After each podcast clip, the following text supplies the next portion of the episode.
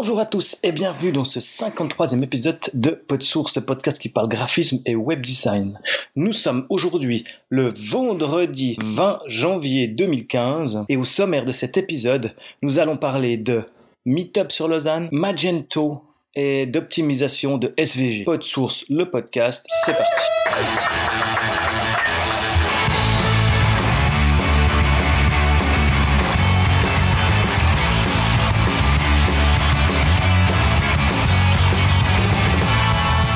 Je suis John Robert Nicou et une fois n'est pas coutume, je suis tout seul pour vous proposer ce podcast. Car pour vous dire, on l'a enregistré déjà mardi avec Dominique et notre micro nous a fait des petits soucis. Donc du coup, on doit le réenregistrer. Vu que je vais partir en vacances, que le temps nous manque, je l'enregistre tout seul comme ça, on a les news fraîches et on peut continuer à aller de l'avant sans toujours tourner en rond avec les anciennes news. Ce mois-ci, euh, deux nouveaux meet-up qui vont se faire sur Lausanne. Alors euh, Meetup, si vous connaissez pas, hein, c'est euh, c'est un petit une application en fait qui s'appelle meetup.com sur lequel vous pouvez organiser des rendez-vous avec des gens passionnés comme vous pour tous les sujets du monde. Et puis une fois qu'on est connecté à Meetup, on peut voir euh, dans notre région s'il y a des, choses qui se font comme ça. Meetup est énormément utilisé bien sûr dans le milieu euh, du geek et de l'informatique. Donc euh, il y a un nouveau Meetup qui sera le WordPress Lausanne qui va s'organiser pour le 19 mars. Il aura lieu normalement à l'EPFL à Lausanne. c'est une sous-section en fait du, du, du groupe de, de, WordPress de Genève qui a décidé de se lancer sur un Meetup Lausanne. Euh, ça sera donc un jeudi, le 19 mars 2015, normalement aux alentours de 19h euh, à Lausanne. Le lien euh, c'est meetup.com. Vous pouvez aller voir sur le, mode de, l'épisode, ça sera noté. et il y a un autre meetup qui s'est créé là, dans la même journée quasiment, et ça s'appelle Frontend Meetup Romandie. C'est le mercredi 25 euh, mars 2015. On va parler de Glup.js, c'est le rival du très connu Grunt. Alors euh, moi je vais y aller parce que Grunt, ben, j'en entends parler, je l'utilise pas. J'ai vu tourner, je, vois vaguement à quoi ça sert, je me réjouis de voir un peu euh, ce que Glup a nous proposé comme concurrent à Grunt. Euh, le Meetup Romandie a lieu chez Antistatic à Lausanne. C'est euh, Yago qui l'organise, donc euh, une bonne équipe avec des gens très pointus, donc ça va sûrement être très intéressant. dans les autres news, je voulais parler aussi de non, je vais pas en parler, j'attendrai Dom parce que c'est intéressant pour cette news-là. Je voulais parler de Adobe Recess, c'est l'avenir d'Adobe, mais ça j'attendrai Dominique pour en parler, histoire qu'on ait un peu un, un peu un ressorti là-dessus parce que bah, on parlait tout seul, c'est un peu nul. Donc je vais pouvoir vous parler ensuite d'un utilitaire. Un utilitaire que j'ai trouvé cette semaine qui s'appelle euh, SIP, donc concurrent à Color Snapper que moi j'utilise. Hein. donc c'est un petit utilitaire pour euh, sélectionner des couleurs n'importe où sur votre navigateur, sur votre ordinateur, je dirais même pas que dans le navigateur. C'est pas un plugin, hein, c'est un utilitaire, donc c'est une application qu'on installe. Euh, on se retrouve avec un petit bouton en haut dans la barre du menu sur Mac, bien sûr. Et puis, vous pouvez aller chercher n'importe quel endroit une couleur. On fait un clic dessus. Et puis, on se retrouve euh, avec une pipette. On clique dessus et euh, elle enregistre en fait jusqu'à 5 couleurs différentes. Euh, donc vous pouvez aller piquer des couleurs et il garde les cinq dernières en mémoire, les réutiliser. Euh, SIP vient en deux versions, une version gratuite une version payante. Et à voir, il y a des appliques aussi euh, pour iPhone. L'applique iPhone permet de faire comme le fait Adobe Couleur, c'est-à-dire de prendre une photo et puis sur cette photo de sélectionner des couleurs et il en fait une palette.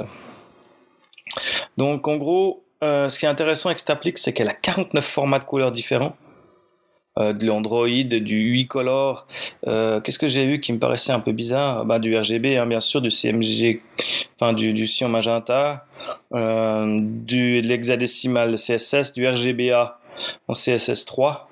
Et après, il y a de l'OpenGL, du SKC Color, Swift. Je je vois pas après à quoi servent toutes les différences du Java RGBA. Je sais pas quelle est la différence entre une Java RGBA et puis une autre. Euh, toujours est-il que voilà, donc il, gère 49 formats de couleurs, des raccourcis clavier, euh, du multitouch. Tu peux envoyer tes, trucs de couleurs par email. Tu peux les, drag and dropper dans, des, dans des applications. Donc typiquement, je pense Photoshop ou Illustrator. Il y a aussi des, options pour les envoyer directement dans Photoshop ou dans Illustrator. Et ça, c'est la version gratuite. Après, quand on passe à la version pro, euh, on a euh, une option pour faire des palettes. Euh, on peut sélectionner plusieurs couleurs. On peut éditer ces couleurs. On a des curseurs qui viennent nous aider à les éditer. on peut aussi faire un snapshot, c'est-à-dire laisser un petit moment avant de cliquer sur la couleur. Ça peut être utile pour accéder à, un rollover ou une chose comme ça. Et puis, ben, justement, après la synchronisation avec les, les apps mobiles, ça c'est la version pro. Donc la version pro, elle est à 9,99 dollars. Donc c'est pas excessif. Si vous n'avez pas d'application, je pense que celle-ci est bien. Moi j'utilise Color Snapper depuis le temps. Je suis, euh, j'en suis enchanté. Elle fait un peu moins de choses, mais dans l'ensemble ça marche bien. Et puis ça me suffit euh, amplement. Un autre utilitaire dont je voulais vous parler, sur lequel je suis tombé cette semaine, c'est un utilitaire, ça s'appelle SVG OMG. Ça vous permet en fait de visuellement, euh, comment dire, visuellement optimiser les SVG. Donc euh, vous avez une applique web et euh, on a un petit lien pour ouvrir un SVG. Donc on va sélectionner n'importe quel format SVG. Je dois avoir ça quelque part dans mes downloads. Voilà, un magnifique logo en SVG. Donc on peut l'ouvrir dans cette application. Et ensuite on a un petit, euh, panneau de commande. Donc il nous dit hein, que pour l'instant, moi, mon SVG, il n'est pas très lourd. Il fait, il fait 6K. de base, avec ces, informations, je sauve déjà 15%. Et puis, alors, euh, dans les settings, on a des petits curseurs. Et ce qui est assez drôle, c'est qu'on peut à tout moment euh, afficher et masquer l'original pour comparer. Et puis, on a des petites options. Donc, on peut modifier euh, la précision du trait, histoire de gagner plus. Mais euh, ça vient très très vite chenille. Hein.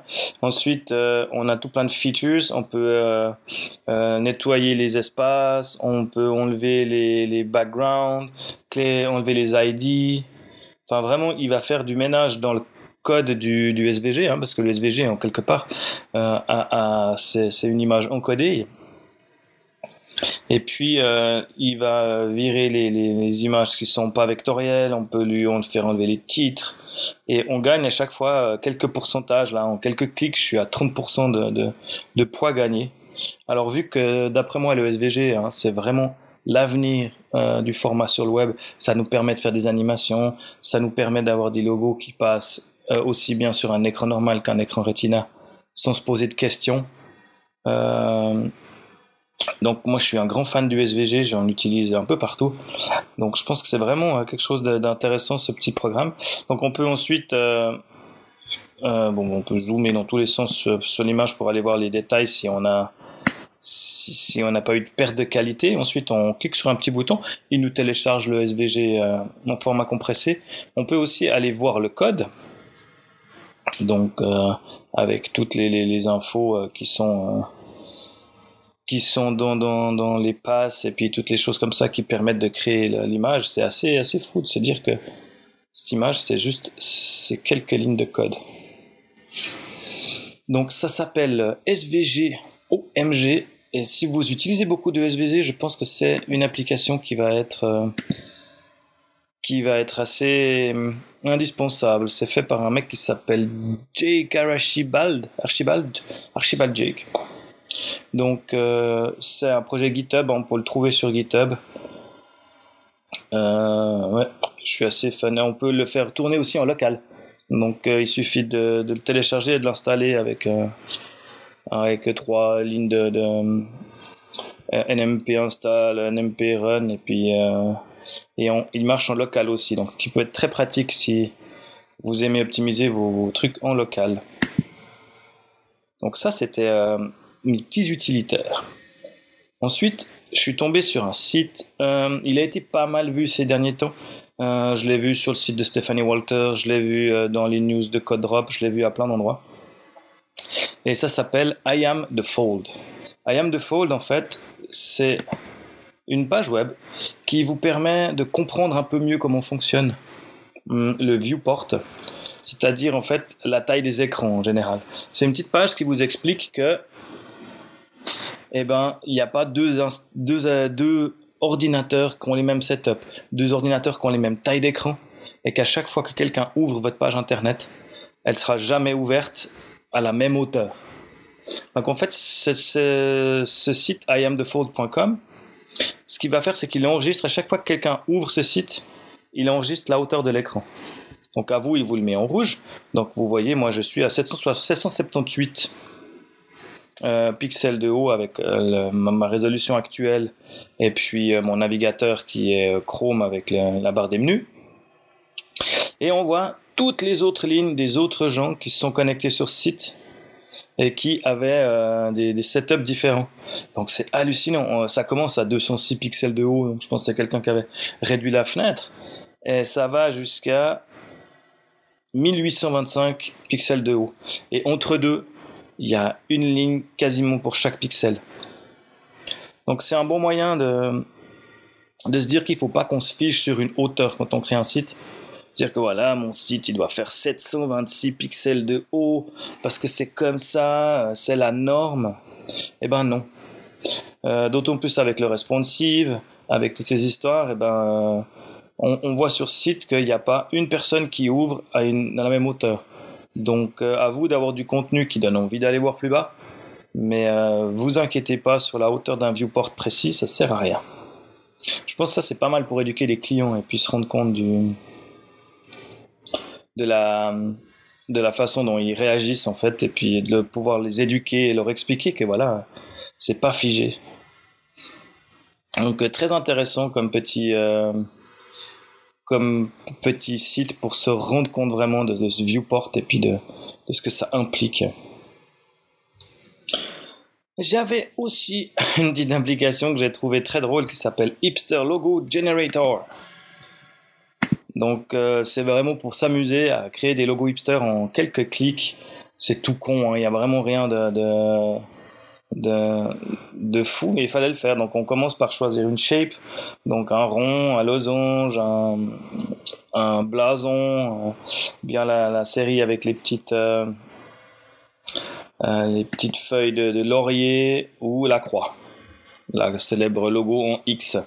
Donc on sélectionne, moi je vais prendre un logo en X cette fois et je fais Next. Ensuite, on, il nous dit d'ajouter un peu de swag à notre histoire. Donc, il réfléchit. Et puis, on peut rajouter en fait des images, des petits icônes euh, très très hipster. Hein. Il, y a le, il y a le vélo, euh, le, le fixie, euh, une moustache. Vraiment, c'est hyper. Alors je vais prendre une petite tasse à café que je trouve pas mal. Ensuite on va on va continuer. Donc après on peut ajouter se faire du texte.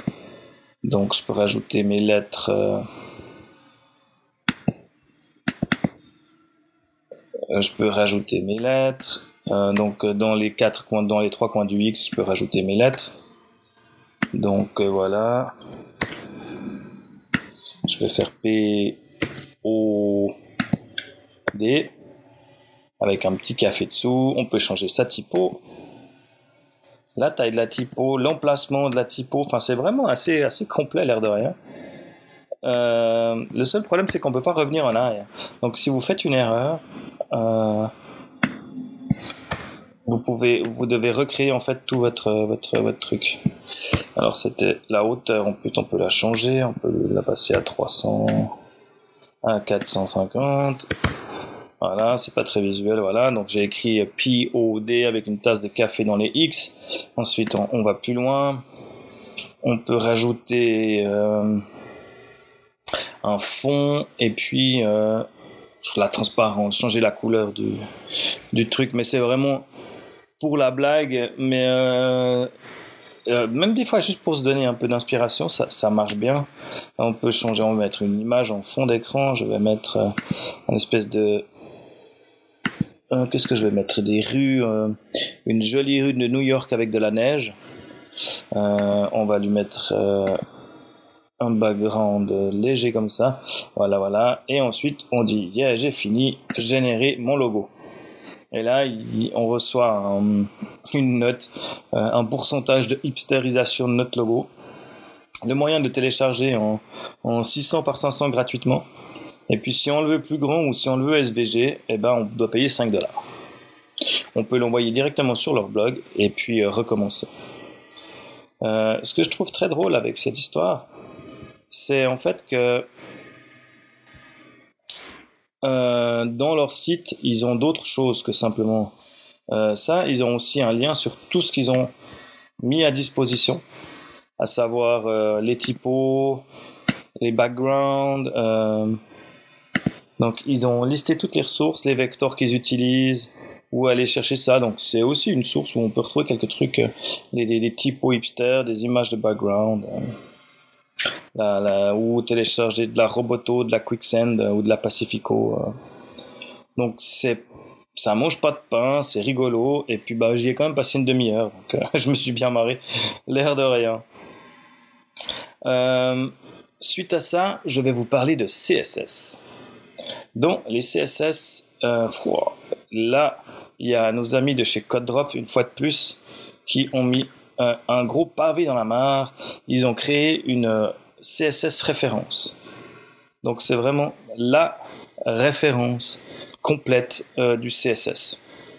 Donc euh, on commence avec les pseudo-classes. Il liste là, donc toutes les pseudo-classes. Donc on va prendre une qui s'appelle laquelle on pourrait prendre qui est pas trop utilisée. Hmm, j'ai Last Child ici. Donc je clique sur Last Child. Donc il nous explique que c'est une class qui permet de sélectionner l'élément qui est le dernier d'un autre élément. Euh, donc quelques exemples, on voit deux paragraphes, donc on, on va sélectionner, on va sélectionner le deuxième paragraphe, donc on lui change le style, il nous explique, hein, il y a le code et tout. Et puis il nous montre le résultat. Puis après il y a quelques exemples sur ce qu'on peut faire avec des démos live avec leur système à eux qui ressemble étrangement au système de CodePen. Donc euh, on voit en live le, code utilisé, la façon dont c'est mis en place. Ils nous disent que c'est supporté par tous les browsers, Chrome, Firefox, Safari, Opera, Internet Explorer à partir de 9. Et puis que si on veut aller plus loin, euh, on peut lire, il y a des articles en lien, et puis les, les entrées qui sont... Euh, en accord avec ça, donc le first child, le empty ou le, le, NT child. Et comme ça, sur la référence, on a toutes les pseudo-classes, toutes les propriétés, animation, border bottom, border left, euh, on a plein de fonctions, les attributs, la fonction de calcul, euh, les translate, euh, et puis ensuite on a aussi les data types, ongles, couleur, image, number, ratio, time des choses qu'on n'a pas vraiment l'habitude d'utiliser. Ensuite, il y a même les concepts, donc euh, le flexbox ou counter, et puis quelques at rules, donc euh, le at import, le at namespace, qui sont décrites à chaque fois en détail avec les liens en conséquence. C'est vraiment une page, je pense, indispensable quand on quand on veut programmer un CSS et puis qu'on qu'on veut se poser la question et qu'on veut les détails, parce que la page du, du W3C, elles sont souvent dégueulasses, pas agréables à lire. Et là, en plus, bah, c'est CodeDrop qui a fait, donc c'est dans l'ensemble assez joli, et puis, euh, et puis ça marche bien. Donc c'est sur le site de CodeDrop, ça s'appelle CSS Références, et vous avez toutes les références euh, qu'on peut utiliser actuellement. Ensuite, je voulais parler toujours de CSS. Euh, j'avais bah, vu qu'on est dans le SVG et dans le CSS, j'avais trouvé une jolie démo d'un menu, donc sous CodePen hein, justement, d'un menu qui utilise du SVG et des animations CSS. Et ça a l'air tout con, donc c'est un point basique avec le petit burger. Quand on clique dessus, euh, ça s'ouvre en rond autour avec des animations qui me rappelle bah, clairement du Flash, quoi. Vraiment, euh, c'est typiquement des menus qu'on faisait en Flash à l'époque. Il a euh, quatre versions différentes de son, menu. Euh, qui sont vraiment magnifiques et qui, ont un rendu hyper fluide et puis hyper moderne. Je pense que on va en voir de plus en plus des menus comme ça. Moi, j'ai bien envie en tout cas d'en utiliser parce que c'est ouais, ça change. On, retrouve sur un truc un peu plus frais, un peu plus euh, dynamique que que nos sticky headers euh, dont on a le secret et qui commencent à nous sortir par les yeux. Donc là, hein, pas, de, JavaScript, donc que du CSS HTML. Et euh, la démo euh, sur CodeDrop est assez hallucinante. Donc il en a il en a quatre avec des menus qui s'affichent un tout petit peu différemment dans les animations, mais les animations sont super belles, super fluides. Il a des versions assez funky, hein, comme je disais, en rond, avec des, effets de loop. Il a une version très droite, très clean, qui, fait bien le boulot aussi. Et je crois que ma préférée, d'après tout ce que j'avais regardé, c'est la quatrième. Donc, vous irez voir la, quatrième. Euh, je crois que c'est ma préférée au final. Elle a, elle a un rendu assez fun. Donc euh, vraiment une jolie démo d'animation de, de, menu en, en CSS, j'ai trouvé ça assez, assez fort. Et puis on va rester dans le CSS. Euh, c'est un article que j'ai trouvé, c'est sur les possibilités de styler en fait le target. De plus en plus, avec nos sites en one page, on, se retrouve à faire des encres. Euh, dans une page pour faire descendre automatiquement euh, au target que l'on décide. Donc c'est assez facile. Hein. Donc euh, donc on à un div on lui met une ID Jusqu'ici, euh, pas de problème. Et puis, euh, le lien qui doit nous emmener à cet endroit-là, on lui met comme euh, href l'ID en fait du div sur lequel on veut aller. Ici, rien de nouveau sous le soleil, donc ça nous amènera à l'endroit où on veut. Et en CSS, donc vous pouvez aller retrouver d'ailleurs ça très bien expliqué dans, la référence d'avant. On a la pseudo-classe target, donc deux points target, qui nous permet de sélectionner en fait le target au moment où il est cliqué. Et là, la magie arrive, ce qui fait qu'on peut lui mettre une petite animation avec euh, un petit effet de highlight. Et là, en fait, ce qui se passe, donc il y a aussi une démo, hein, c'est marrant, c'est sur le site de Dreamweaver, donc c'est assez spécial, mais en fait, on a vraiment la démo de ce truc. Donc, en fait, on a un menu en haut qui s'appelle section 1, 2, 3, 4, avec euh, dessous bah, ces quatre sections. Hein. Donc, quand on va cliquer sur le menu, il va nous emmener automatiquement à la, section du dessous. Et au moment du clic, en fait, au moment où la section qu'on a décidé d'afficher arrive à l'écran, là, il y a une animation qui joue et qui la met en évidence. Euh, c'est franchement euh, quelques lignes de code pour un rendu euh, hyper fun, hyper beau, qui, je, pense, euh, c'est vraiment ces little, little big details qui font que votre site aura un aspect de, un rendu incroyable sur des petits détails comme ça qui, qui, qui sont tout coin à mettre en place et qui font, on s'en rend pas compte même à l'utilisation, mais c'est ce feeling de site bien fini.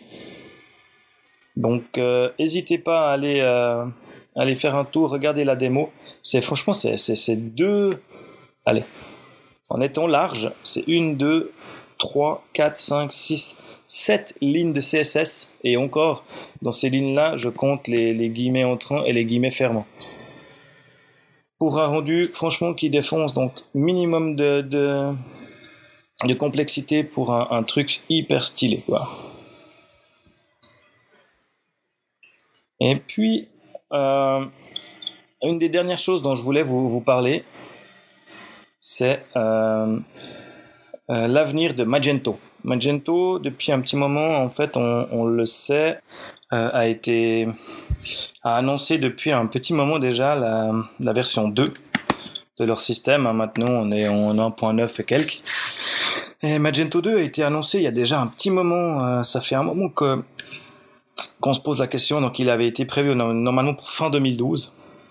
Ensuite, ils avaient dit début 2013, et là, on est quand même euh, début 2015, et il est toujours pas là. Euh, il y a la version bêta qui est sortie en décembre passé, donc 2014, une RC qui est prévue vers mars, donc ça devrait arriver.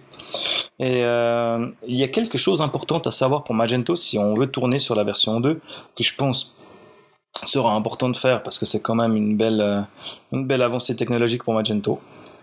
Mais il y a quelque chose qu'il faut savoir. La première chose, c'est que il y a beaucoup de, de, de, choses qui vont changer, mais il y a surtout une chose, c'est que les modules qu'on utilise maintenant seront pas compatibles avec la Magento 2. Donc, Magento apportera normalement le support pour pouvoir migrer d'un module à l'autre. Mais ce qui fait qu'au moment où vous passez votre site en Magento 2, Si le développeur n'a pas fait l'évolution de son module, vous le perdez. Donc, comme on sait qu'on utilise quand même passablement de modules dans du Magento, ça va quand même mettre un frein à l'adoption, je pense. Ça va être un peu flippant. Après, les boîtes sérieuses, vont tout de suite faire le changement. Mais si on utilisait un petit plugin qui marchait bien et tout, on risque de le paumer. Donc, euh, à faire attention avec ça. Ensuite, la, la migration du 1 vers la 2, normalement, devrait se faire sans problème. Magento mettra à disposition des scripts qui permettent de modifier une partie du code ou certains modules. Donc, euh, reste à voir. Euh, moi, je partirai vraisemblablement, si je dois partir sur un Magento 2, que je fais l'effort, je repartirai avec une install propre. Ça m'éviterait d'avoir des, choses que je traîne depuis 4-5 euh, versions pardon, derrière moi et qui sont pas, qui sont pas quoi. Donc en fait, ils disent qu'il faut updater la version ini. La, grande nouveauté en fait de Magento 2, ça sera la gestion des thèmes et des plugins qui sera euh, euh, réorienté en fait. Ça sera fini euh, cette histoire de code design skin ou si vous avez déjà été voir comment c'est fait un, thème dans Magento, c'est réparti en plusieurs dossiers. Donc il y a une partie dans le code front-end, il y a une partie dans le design, il y a aussi, on peut choisir front-end, back-end, il y a une partie skin. Enfin, c'est vraiment pour l'instant les, codes, le code que ce soit les extensions ou les où les templates sont explosés à plusieurs endroits et on est toujours en train de jongler entre ces différents dossiers pour savoir où on doit aller les modifier. Donc là, normalement, ils seront dans leur dossier thème avec leurs dépendances, mais ça sera centralisé en fait par dossier. Donc ça, ça va être franchement un, un gain de temps et d'organisation qui sera précieuse. Euh, on va passer en PHP 5.4, euh, MySQL 5.6. Voilà, euh, base de données Oracle et MySQL sont prises en charge. traduction, ça c'est important aussi. Les traductions pour les produits et les catégories seront gérées en local, enfin par local, et non plus par vue magasin. Jusqu'à maintenant, dans Magento, on devait faire différentes vues magasin par langue. À voir là, ça sera plus le cas. Je me réjouis de voir comment ils vont gérer ça. Autre chose qui change, en tout cas pour moi en front-end, très importante, c'est que ce sera plus euh, prototype, mais jQuery qui sera utilisé en standard. Ça, ça va quand même changer la vie parce que ben, maintenant, euh, la plupart des, des installs récentes, euh, des plugins récents utilisaient du jQuery et on était tout le temps embêté avec prototype, avec nos conflits et il y avait souvent des, des, soucis comme ça. Donc maintenant, on part sur du jQuery et ça, ça va quand même quand même nous simplifier la vie. Après, il y a quelques autres trucs qui sont notés dans cet article qui, qui vient de, de Calo, Calipo, Calliope, pardon, oula. Euh, sur les choses à voir sur Magento, c'est des trucs après un peu plus techniques. Euh, ils vont mettre un wiki en place. Euh. Et voilà, on pourra faire un nombre illimité de cascades pour les thèmes un back-office avec une interface WYSIWYG qui permettra de positionner des blocs sur le site. Ça, ça paraît pas mal aussi. Et puis un système, le framework, voilà. Après, il y a l'admin restera quasi la même, un petit peu plus sexy, euh, certainement responsive. Et puis, puis voilà, donc les fichiers seront toujours en XML. Et puis, je me réjouis hein, parce que moi je bosse un peu avec Magento et pour l'instant euh, ça marche, mais je me prends un peu la tête. Donc euh, si Magento 2 fait une bonne évolution, je me, réjouis de voir ce que ça pourra donner. Donc ça c'était pour Magento. Euh, vu qu'on était dans le SVG, j'avais retrouvé aussi un site qui regroupe pas mal de, tutos sur le SVG. Ça s'appelle svg-news.com. Et en fait, c'est un site qui agrège tout ce qui se passe euh, sur le, SVG. Donc, euh, on, il regroupe dès qu'il y a un article en fait qui parle du SVG, il sera automatiquement euh, mis dans cette dans cette base de données. À voir, c'est géré toujours par les mêmes. Hein. c'est toujours les, gens de chez CodeDrop, savoir qui sont derrière la, chose. svgnews.com, donc c'est vraiment cool parce que moi, comme je vous le dis, j'y crois, mais tellement que le SVG va nous changer euh, la vie du web designer ces prochaines années. Donc si vous n'êtes pas encore penché sur le sujet, c'est maintenant ou jamais. Et je vais terminer cette émission euh, Speed Solo avec euh, un site dont on avait déjà parlé, je crois, sur le podcast, d'après ce que m'a dit Dom à notre enregistrement loupé, qui s'appelle FreePic. FreePic. Donc c'est euh, un enfin un site qui regroupe des ressources. Euh, c'est du vector, du PSD, du SVG justement, et puis des stocks photos. Donc le site est gratuit, gavé de pub. Hein, effectivement, voilà, il est gratuit, on va pas s'en plaindre. Et par contre, il a des, des, des, ressources vraiment que je trouve de qualité, euh, point de vue en tout cas du, vectoriel et puis des icônes. Donc, euh, euh on retrouve sur site, moi je clique là par exemple les icônes, pour trouver des petits icônes en, SVG. là, je suis parti dans la section food. Il y a plus de, de 900 icônes de food. On trouve de tout, hein, de la pomme, du croissant donc ça c'est hyper pratique. Et puis ils ont euh, une énorme euh, section vector avec plein d'infographies et de choses comme ça qui sont toujours pratiques pour aller pécho des petits détails. Moi, ce que je fais, c'est souvent, je vais piquer un détail sur ce truc pour mon infographie, euh, une flèche qui me plaît ou ou je sais pas, un effet que je trouve que je trouve bien. Je vais aller voir comment ils l'ont fait ou juste même des fois, voilà une petite partie, un détail, une montagne. Là, je vois des montagnes, elles me plaisent bien. J'ai bah tiens, je pourrais piquer, je pourrais lui piquer une montagne ici, prendre une partie de l'autre pour faire mon, mon propre, ma, ma, propre infographie ou ma propre chose. Donc, euh, il y a vraiment beaucoup, beaucoup de ressources qui sont de super qualité chez freepick.com. Gratuites euh, la plupart. Après, il faut regarder, hein, c'est toujours des fois sous licence. Il faut si vous l'utilisez tel quel, euh, certainement euh, pas hésiter à mettre le nom euh, de la source. Mais il y a plein de logos, il y a plein de, enfin pas de logos, mais de, petites illustrations, il y a plein de, trucs, de, jolis trucs flat avec un peu de flat, avec un peu de, de choses vraiment sympas. Donc voilà, je vais terminer mon émission ici et maintenant. Euh, J'en se retrouve dans deux semaines avec Dominique, cette fois c'est sûr, pour le numéro 53 de Pod Source.